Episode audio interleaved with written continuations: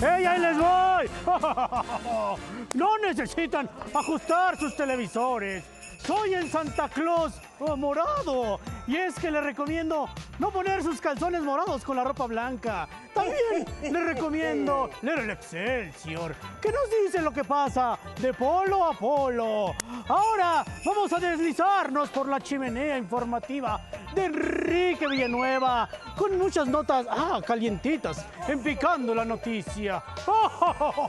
¡Ahí te voy, Enrique! Mi querido Manolo, no sé si era azul o verde, pero bueno, qué raro, ¿no? Así se dice que empezó Santa Claus hasta que llegó. Bendito el- Dios, yo no tengo chimenea para que no llegue ese Santa. No, bueno, dejó el Señor Poncho, Abusar, abusar con tu chimenea. ¿eh? Porque acuérdate que tienes las abejas, no va a llegar el Santa Claus todo Ah, picoteado. imagínate nada más, sí. Venga. Mi querido Juan, Señor, ¿qué tal mi olfato periodístico? no, muy impresionante. Muy impresionante. Ya estoy empezando a dudar de quién La la nota pero bueno, yo ya la tenía desde hace mucho, pero sí? bueno, Yo no sí, sabía sí, nada. sí, no, imagínense. Oigan, pero bueno, vamos ahora con las noticias que eh, pues nos gusta más por esta cosa que a veces no entendemos. Si usted piensa tomar carretera en estas vacaciones, por favor, asegúrese de varias cosas. Primero, que su vehículo esté de buen estado, porque lo, lo que no queremos es quedarnos a la mitad del camino. Pero también extreme protección, precauciones, perdón, sobre todo porque Híjole, hay reportes de anomalías en distintos caminos, tanto federales como autopistas, como locales y rurales y demás. Y es que los delincuentes entre ponchallantas y asaltos están a la orden del día. Vean nada más la imagen que les vamos a mostrar. Sucedió ayer en la carretera federal 45 en Fresnillo, Zacatecas. ¿Qué es eso? Un automovilista captó cuando un tráiler pierde el control y vuelca. Esto porque había en el camino uno de estos objetos conocidos como ponchallantas, que Ah, puede ser una eso. piedra con picos o lo que ustedes crean que les puede dejar.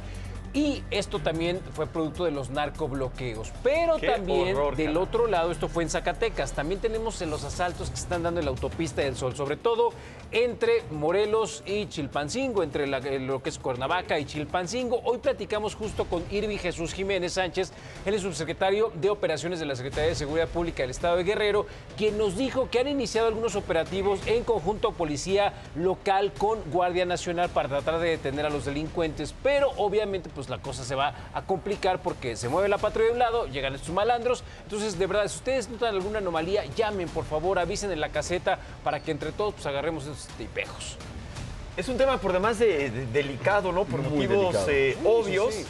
Esto ya le está pegando mucho a la economía del país por el tema de todos los asaltos. Sí, sí, sí. Tiene que ver con el eh, turismo. Yo, sinceramente, yo no sé si ustedes comparan conmigo. A mí me da mucho miedo ya tomar este, alguna autopista en México. ¿eh? Ya de noche, o sea, No, no, no, de noche es impensable. Tendría que ser una emergencia Sí, sí, nada sí, más, sí. pero la que me digas, ¿eh? Sí, sí, sí, Y de veras, imagínate que ya ni siquiera nos podemos eh, mover con, con tranquilidad dentro de nuestro país. Pero además tenemos carreteras de Caramba. paga y dentro de las carreteras Claro, de paga además. que, Sí, sí, que sí. tengas un problema, hijo, ya estamos llegando a extremos que eran Horrible. innecesarios. Entre todos hay que echar montón, de verdad sí, hay que sí, avisar no, en la caseta, oiga, hay un coche raro, de repente eh, a lo mejor detienen al coche que venía delante de nosotros, nos pasamos y avisar, no hay que hacernos ojos eh, ciegos porque si no esto también nos puede reventar a nosotros. Pero mira, claro. vamos a otra noticia, de los accidentes carreteros pasamos a los choques políticos. Ahora el presidente se enojó con el INE, qué casualidad, por las limitaciones que le pusieron a la jefa de gobierno sobre la publicidad en las calles y todo, etc.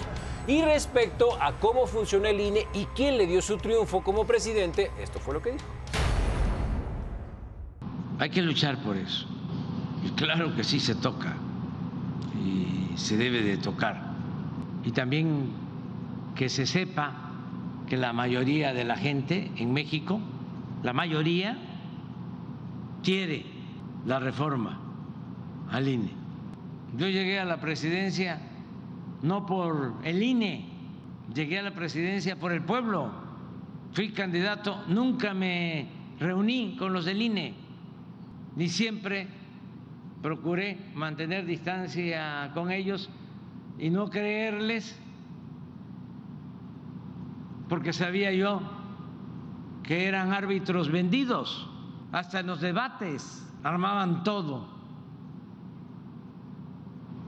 para ver si me entrampaban. Yo no le debo nada a Santa Claus, los juguetes eran míos, así de fácil. No, obviamente quien votó por el eh, señor Andrés Manuel López Obrador, pues fueron los ciudadanos, fue el pueblo como él eh, que le llama, ¿no? Pero sí, pues el, INE, el INE tiene su, su Ahora, decir, decir árbitros vendidos, eso me parece muy fuerte. muy o sea, sí me parece una ofensa eh, durísima, durísima para, pues para ellos, ¿no? Sobre todo que con ese árbitro tiene el 70% de las gubernaturas, tiene distintos diputados, tiene distintos Ahora, senadores. Entonces, ¿qué estamos ¿Y, y hablando? cuánto dinero han recibido? No es que le dé el INE, ¿no?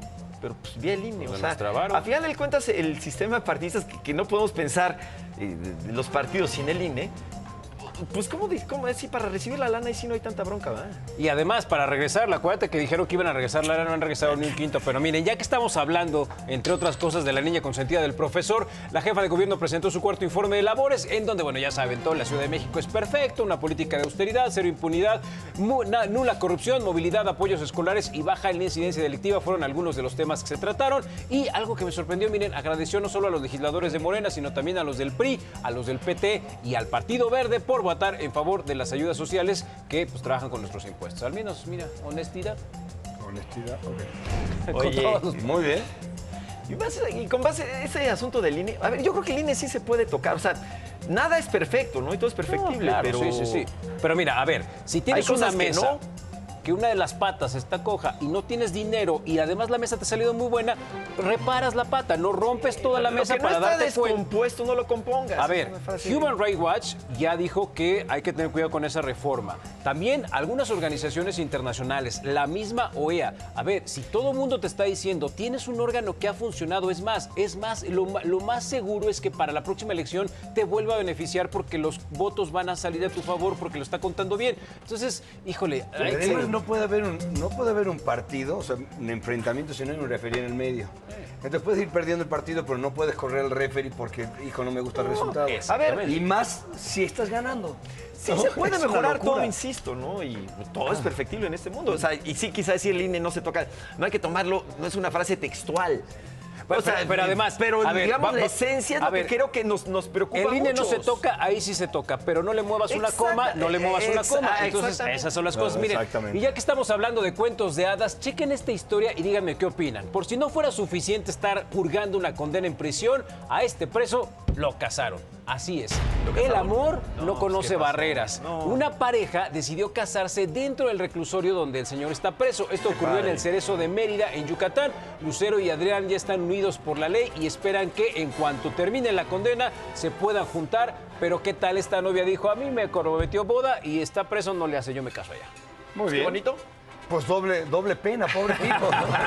Sí, doble ya y ahora casado, hijo, qué horror. Nah, pues mira, de, de- de repente, pues eh, obviamente la- la- las personas que están en prisión, pues sí, merecen momentos de, El de amor, felicidad. the love is in the air, señores. Sí, claro, La qué muerte en el. Y mira que la Qué familia bonito. de la chica estaba como que medio rejega y dijo, a ver, yo quiero a este mujer, a esta persona y pues no le hace, está en el tanque. En Me parece muy bien. Vámonos ahora Venga, con la alerta. pobre señor, nada más. Ayúdenos, esta mujer que tiene en su pantalla se llama Marilyn Almora Mendoza, tiene 13 años de edad, fue vista por última vez el 2 de diciembre en la colonia Exhipódromo de Peralvillo, en la eh, alcaldía Cuauhtémoc. Si han visto, tienen alguna información, por favor, márquenos 55 53 45 57 55 53 45 57. Seamos ojos, seamos oídos y de verdad seamos buenos mexicanos o no, Poncho, ya, si no, esto no va a cambiar. Es, es, cada quien por nuestra parte todo el tiempo. Así es. Todo el tiempo.